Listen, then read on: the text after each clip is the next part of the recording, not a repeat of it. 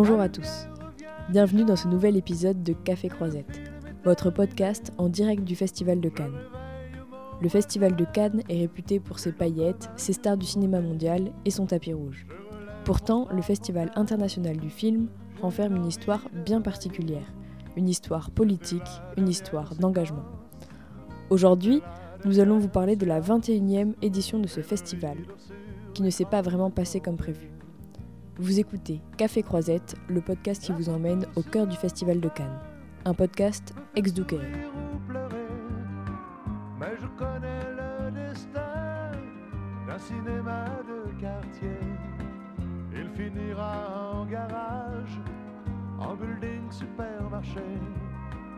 Il n'a plus aucune chance, c'était sa dernière séance.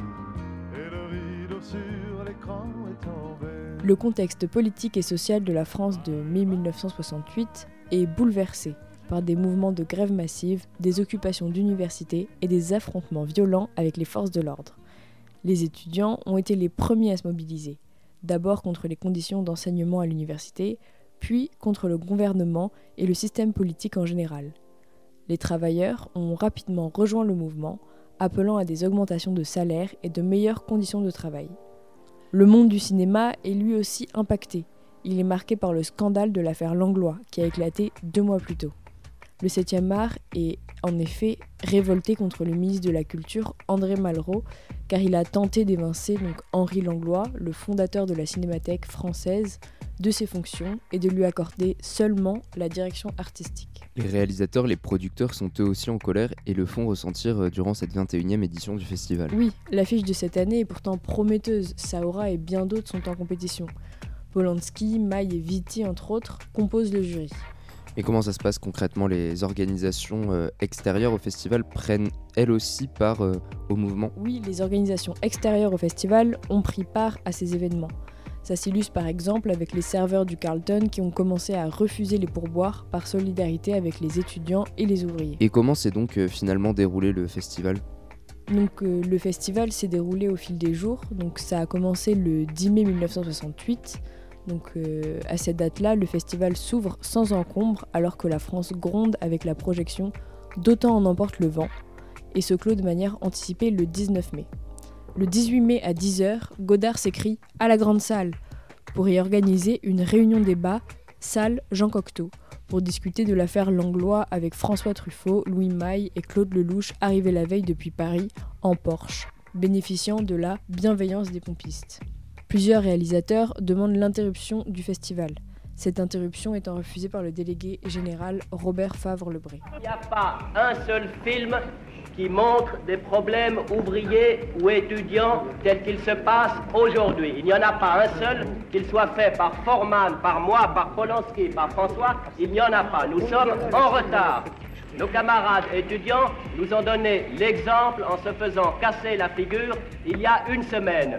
Il ne s'agit pas ici de continuer ou de ne pas continuer à, voir des films. Pour l'instant, il est évident que nous devons projeter et voir le plus de films possible et que c'est là notre but.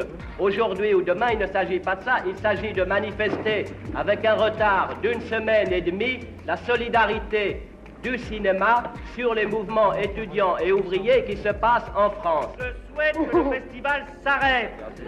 Oui, mais...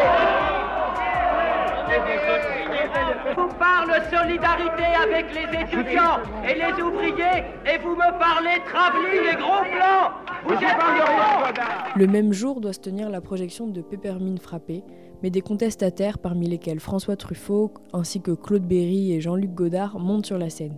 Carlos Saura va jusqu'à s'accrocher au rideau pour empêcher la projection de son propre film. Suite à la démission de Monica Vitti, Roman Polanski et Louis Maille, en signe de soutien à la contestation, le conseil d'administration du Festival de Cannes a pris la décision unanime de mettre fin au festival cinq jours avant la date prévue. Alors je vais vous dire un petit communiqué.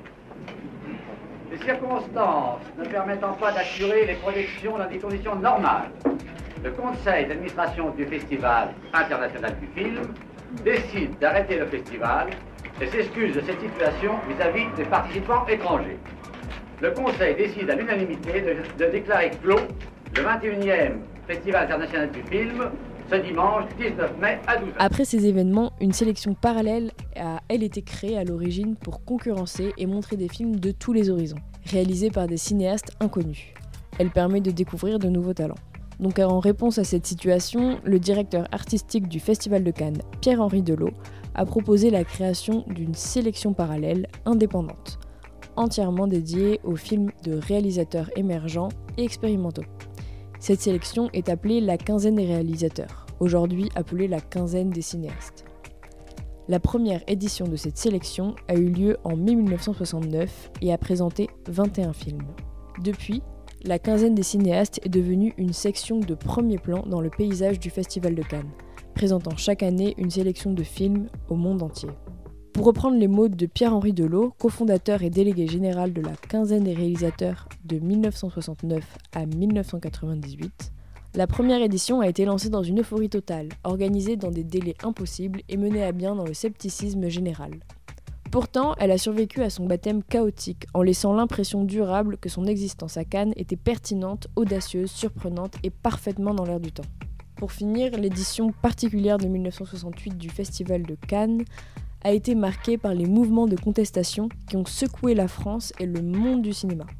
Elle a eu des conséquences importantes sur l'organisation de ce festival emblématique.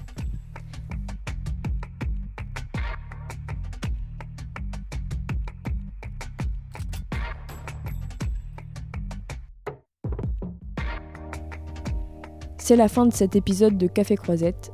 Merci à tous de nous avoir écoutés.